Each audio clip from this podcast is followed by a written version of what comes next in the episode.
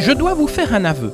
J'ai toujours été quelqu'un de curieux et je me suis toujours intéressé au vécu des personnes qui m'entouraient. Cela me permettait de mieux les connaître et de les découvrir, ce qui j'en suis sûr est un réflexe généreux. S'intéresser aux autres facilite les relations avec ceux-ci. En créant en 2018 le podcast natif Les interviews d'Eric Cooper, j'avais le projet de partager avec tous et toutes le voyage que je faisais en découvrant la vie et les réalisations des personnes qui, à mon micro, racontaient une histoire, leur parcours de vie ou leur création. C'est sur le ton d'une simple conversation que se déroulent les interviews d'Eric Cooper. Le décor est simple. La terrasse d'un café, un musée, un parc, une gare, l'ambiance parfaite pour permettre à la conversation de se dérouler aisément. Le seul témoin de ces mots échangés, c'est le micro qui restituera fidèlement les échanges et les bruits extérieurs. L'auditeur ou l'auditrice n'assiste pas à cette conversation, mais si il ou elle ferme les yeux, il ou elle sera à mes côtés et grâce à son imagination suivra l'interview pour découvrir de façon virtuelle l'acteur ou l'actrice du podcast qui pourra être une personne connue ou inconnue. J'espère que vous aurez un plaisir certain à écouter ce podcast et que vous vivrez un moment unique et hors du temps grâce à celui-ci. L'actrice du podcast aujourd'hui s'appelle Victoria Mass, la fille de la chanteuse Jeanne Mass. Et je dois vous faire euh, un petit aveu, Victoria Mass et moi, on se rencontre euh, très régulièrement. Quand je dis régulièrement, ça veut dire à chaque fois qu'elle sort un roman. Rappelez-vous, elle avait sorti un premier roman euh, qui s'appelait Le bal des folles et elle a sorti un nouveau roman qui s'appelle un miracle, paru bien sûr aux éditions Albin Michel. Quand je dis bien sûr, c'est parce que son premier roman aussi était publié chez Albin Michel. Alors, bonjour Victoria Mass, je voudrais vous poser une première question. Euh, quel regard jetez-vous sur votre premier roman, Le bal des folles? La sortie du livre et la réception du livre euh, ont tous les deux été un cadeau, en fait. Euh, je l'ai vécu avec beaucoup de reconnaissance. Euh, ce que le bal des folles a permis de faire naître comme euh, sympathie, comme intérêt, comme enthousiasme? Voilà, je le porte aujourd'hui avec, euh, avec beaucoup de joie, tout simplement. Si vous deviez le relire, est-ce qu'il y a des choses que vous changeriez dans l'histoire? Peut-être un petit chouïa hein, ou, pas du tout. Si c'était à refaire, vous réécririez le, le bal des folles de la même façon, avec les mêmes mots et la même histoire?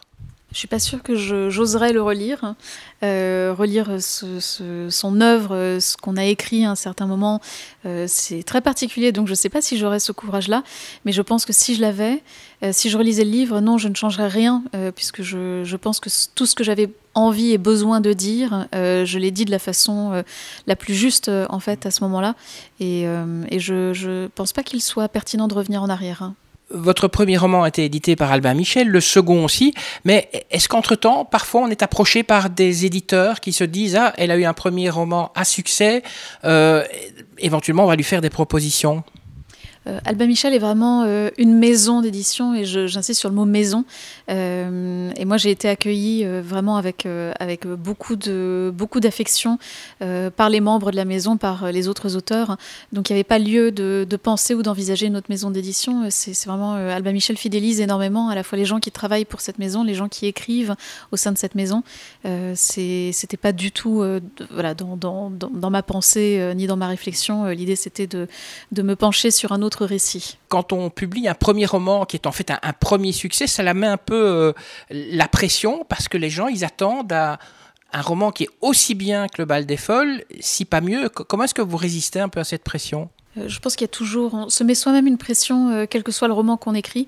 Euh, je peux concevoir qu'il y ait une pression lorsqu'un livre a formidablement bien marché. Il peut y avoir aussi une pression lorsqu'un livre a été un échec. rebondir d'un échec est extrêmement difficile. répondre à une attente lorsqu'il y a eu un succès, c'est tout autant difficile. Et écrire un livre, c'est difficile. Donc, quelles que soient de toute façon les, circonstances, le fait est que écrire un livre est un, est un défi, est un enjeu en soi.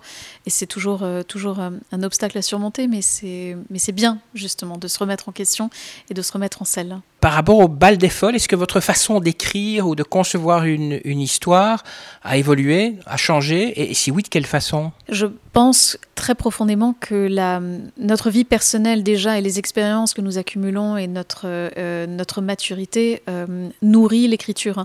Donc oui, euh, l'écriture a changé puisque moi-même j'ai changé en, en, deux ans. ma pensée a évolué sur certains sujets. Je me suis nourrie d'autres lectures, d'autres rencontres, d'autres voyages, d'autres pensées. Euh, donc, euh, je ne suis jamais la même lorsque je commence à écrire un roman, je ne suis pas la même lorsque je termine ce même roman, et je ne serai pas la même voilà, dès que je débuterai un autre roman.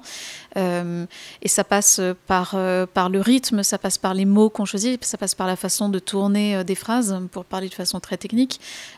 et j'ai moi-même hâte de voir comment j'appréhenderai le, prochain roman et comment je l'écrirai, parce que je sais que ce sera encore une étape différente et que ce sera encore une approche différente plus Euh, voilà, parce que c'est un parcours, c'est un cheminement et c'est ça qui est, qui est, intéressant, bien sûr. À la fois dans le monde de la presse et peut-être dans, dans, le monde des, des, romanciers, des écrivains, depuis le succès du Bal des Folles, est-ce qu'on vous regarde un petit peu différemment Avec peut-être plus de respect? Je ne m'en suis rendu compte exactement. Je pense que le, fait d'être publié m'a donné à moi une certaine légitimité puisque j'écrivais depuis une douzaine d'années. J'avais écrit des manuscrits précédemment qui avaient été refusés par des maisons d'édition. Donc lorsque on m'a dit oui pour le bal des folles, euh, je me suis dit que à ce priori, là maintenant, j'avais quelque chose à dire. Je le disais d'une façon qui était cohérente et pertinente. Euh, J'écrivais des histoires qui pouvaient intéresser. Donc, euh, le Ballet Folle m'a donné ce sentiment de légitimité. Euh, parce que voilà, j'avais une reconnaissance aussi. Il y avait une maison d'édition tout simplement me faisait confiance. après, on est aussi seul dans le sens où comme on est dans une bulle ou dans une grotte, selon la façon dont on veut le voir lorsqu'on écrit, on se rend pas exactement compte aussi de, du monde extérieur. Il faut, il faut sortir, retrouver la lumière du jour et voir déjà un petit peu ce qui se passe. Euh, mais voilà, c'est, je, je, pense que c'est cette attention-là m'a permis de me dire bon, que j'écrivais des histoires et qu'elles pouvaient être lues euh, désormais. Vous avez aussi écrit, euh, puisqu'on parle de, vos autres écrits, une sorte de, guide gastronomique à l'usage des, anglophones. Euh, vous n'avez pas vraiment continué dans cette voie. Euh, ça racontait quoi en fait ce livre qui a, été publié hein, aussi? Oui, c'était lorsque je résidais aux États-Unis. Euh, puisque j'ai du coup travaillé énormément en freelance aussi avant d'être euh, d'être publié de pouvoir me consacrer entièrement euh, à, l'écriture. Hein. donc ça, c'était une commande d'une maison d'édition qui souhaitait écrire, enfin souhaitait trouver un auteur afin d'écrire un ouvrage, une sorte de manuel, de guide de ce qu'était la cuisine française, qu'est-ce que c'est que la, culture gastronomique française, qu'est-ce que c'est que d'aller faire ses courses au supermarché, au marché en, en France. voilà, tout un tas de petits détails aussi à destiné en fait soit aux touristes, soit aux gens qui euh, justement aux expatriés souhaitant s'installer en France. Euh, donc ça m'a permis d'avoir une première vraiment expérience éditoriale en tant qu'auteur. Euh, après, j'ai aussi fait des travaux voilà, de correction, de traduction, de, de sténotypie, tout un tas de petites choses avant d'arriver avant à ce qui pour moi comptait le plus et ce qui était vraiment mon, mon ambition et mon rêve qui était d'être publié. Vous auriez pu publier un livre de cuisine, par exemple les recettes de Victoria? Oui, mais je suis piètre cuisinière. Hein. Et donc là, en effet, il ne s'agissait pas d'un livre de recettes, mais bien de culture gastronomique, euh, ce que je maîtrise à peu près, euh, et ce qui n'est pas le cas pour la cuisine en elle-même. Hein. Est-ce que votre rituel d'écriture euh, a changé par rapport au bal des folles? Ça a été le même euh, rituel d'écriture, euh, c'est-à-dire euh, retrouver un sujet qui me, qui me questionne, qui me passionne, le construire en amont, faire des recherches aussi, être au plus près de cette réalité-là, puisque je m'inspire de, faits historiques. Et, composer le roman de la même façon et après écrire aux, mêmes heures, voilà, des temps qui me, qui durant lesquels en fait je suis dans le calme, je peux ne pas être dérangée. Euh, donc le, processus d'écriture était à peu près le même euh, que, le bal des folles. Euh, là pour le coup je n'ai pas vraiment évolué, j'ai gardé un peu les mêmes habitudes, oui. Le nouveau roman, votre nouveau roman s'appelle Un miracle. Que raconte-t-il comme histoire? Un miracle raconte l'histoire de Sœur Anne, religieuse chez les filles de la charité depuis une vingtaine d'années, et qui souhaite depuis toujours que la Sainte Vierge lui apparaisse, comme à Catherine Labouré, comme à Bernadette Soubirou, elle souhaite être une, une de ces bienheureuses. Et le jour où une autre sœur lui annonce que la Sainte Vierge va lui apparaître en Bretagne, elle se rend à la toute pointe du Finistère Nord avec l'excuse d'une mission provinciale pour que cette prophétie se réalise. Sauf que sur place, ce n'est pas elle qui va voir, mais c'est un adolescent qui aurait des visions. Et c'est euh, cet événement invisible, ce, rêve qu'on lui refuse et qu'on accorde à un autre, qui va précipiter cette religieuse dans la tourmente et euh, euh, également bouleverser toute la communauté de, de, cette île bretonne. Vous avez rencontré une communauté religieuse en fait avant d'écrire le livre? Non, puisqu'il ne s'agissait pas d'évoquer une communauté religieuse en soi, mais bien de partir d'un personnage euh, féminin religieux qui, euh, qui a des failles, qui a un orgueil, puisque euh, elle, elle, pense mériter une apparition de la Sainte Vierge, elle aussi, puisqu'elle œuvre, cette vie de, prière, cette vie de renoncement, cette vie de service doit être récompensée. Et elle, elle, se rend compte de cet orgueil au fur et à mesure du livre. mais je me suis en revanche beaucoup rendue en Bretagne, puisque la Bretagne, en plus d'être un décor, est l'un des personnages euh, principaux aussi euh, du livre, puisqu'elle est vivante, elle participe pleinement aux événements. Euh, c'est une, une terre de contes et de légendes qui, qui vibre de, de, voilà, de siècles d'histoire et, de récits et de, et de fantasmes et de, et de contes également. donc mes recherches se sont plus, plutôt focalisées sur, sur cette terre-là et ce lieu-là. On est vraiment à la toute pointe du Finistère Nord, entre Roscoff et l'île de Bas, pour ceux qui connaissent. Le côté religieux, en général, quand on écrit un roman avec un côté religieux, c'est parce que ça correspond personnellement à une foi. C'était comme ça pour vous aussi? Moi, c'était avant tout ce phénomène des apparitions euh, de, la Sainte Vierge qu'on appelle les apparitions mariales, la plus connue étant l'apparition de Lourdes, évidemment, avec Bernadette Soubirou.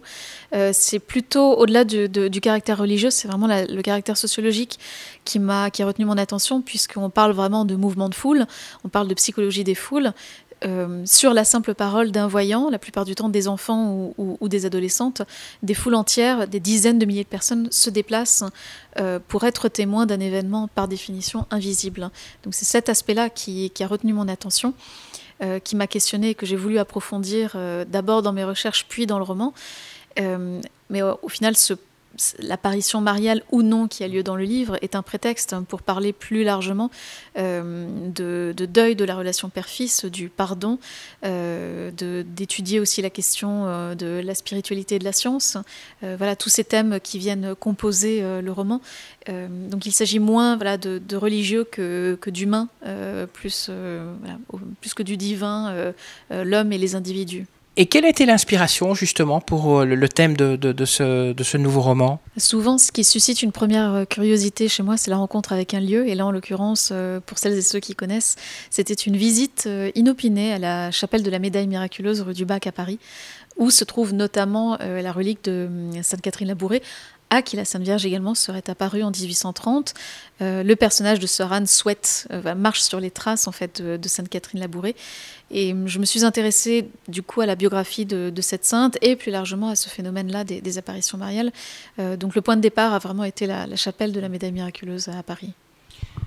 L'action hein, se déroule en Bretagne, pays des crêpes et du cidre, mais aussi terre de légende. pourquoi spécialement la Bretagne? Parce que vous l'avez dit, terre de contes et de légendes, euh, où se croisent euh, à n'importe quel coin de rue, à n'importe quel euh, rond-point, des traces de cet héritage celte, chrétien et païen, où le conte se mélange à la réalité, euh, il suffit de mentionner la forêt de Brocéliande pour imaginer qu'on va croiser Merlin l'Enchanteur. Euh, on marche sur l'île de Bas où euh, Saint Paul, au 5e ou 6e siècle, je ne sais plus très bien, aurait terrassé le dragon qui terrorisait l'île de, sa simple étole. Et ce dragon se trouverait toujours enfoui sous d'immenses rochers. donc on est toujours à la frontière en fait entre la fiction et le réel. on a toujours ces, ces différents mondes qui se compénètrent et hum, on ne sait plus exactement quel à quelle réalité ou à quelle vérité on appartient.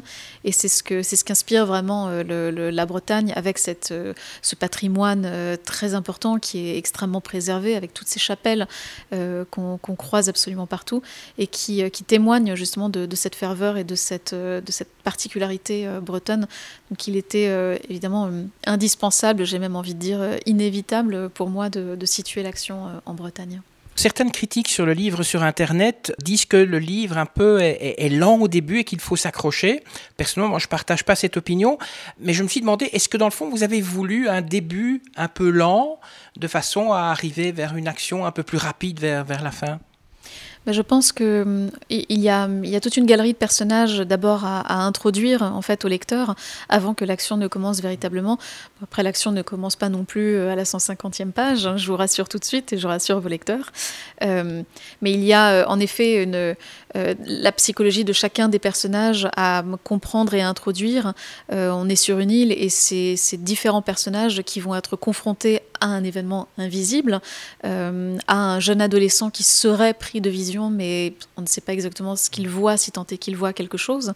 Et, l'idée, c'était de, bouleverser profondément ces personnages, euh, de les amener euh, à remettre en question leur certitude, à remettre en question euh, tout, leur cheminement de pensée. Et, voilà, et, faire en sorte qu'à un moment, ils se retrouvent tous au, cœur d'un même, événement qui va les lier et qui va bouleverser leur destinée. Donc je pense que cette lenteur, c'est simplement parce que je prends le temps de, de dessiner vraiment chacun des personnages et de permettre au lecteur en fait de comprendre où on est, qui on suit et hum, on suit euh, SUIT et, euh, et, de, et, ensuite euh, voilà d'amener l'élément catalyseur en fait qui va qui va bouleverser absolument et faire chavirer chacun des destins. Le fait que votre premier roman La cage aux folles a eu un, un énorme succès, est-ce que les critiques sont plus virulentes à votre égard? J'essaye vraiment de ne pas lire euh, les critiques. Je sais qu'il existe notamment beaucoup de chroniques euh, aussi sur euh, les réseaux sociaux et je trouve formidable le travail aussi que font justement les, les bookstagrammeurs, on les appelle, parce qu'ils permettent aussi de parler à des communautés différentes et d'élargir le public et de, toucher en fait de, des lecteurs d'horizons différents. Mais personnellement, j'essaie d'éviter, euh, c'est-à-dire euh, une critique positive, je n'ai pas envie d'être euh, flattée, une critique négative, je n'ai pas envie d'être vexée. et comme on est à fleur de peau, lorsqu'on publie un livre, lorsque on se sent vulnérable, on se sent, voilà, on sort, je le disais tout à l'heure, un petit peu de sa grotte aussi, on retrouve la lumière du jour et on retrouve une certaine foule.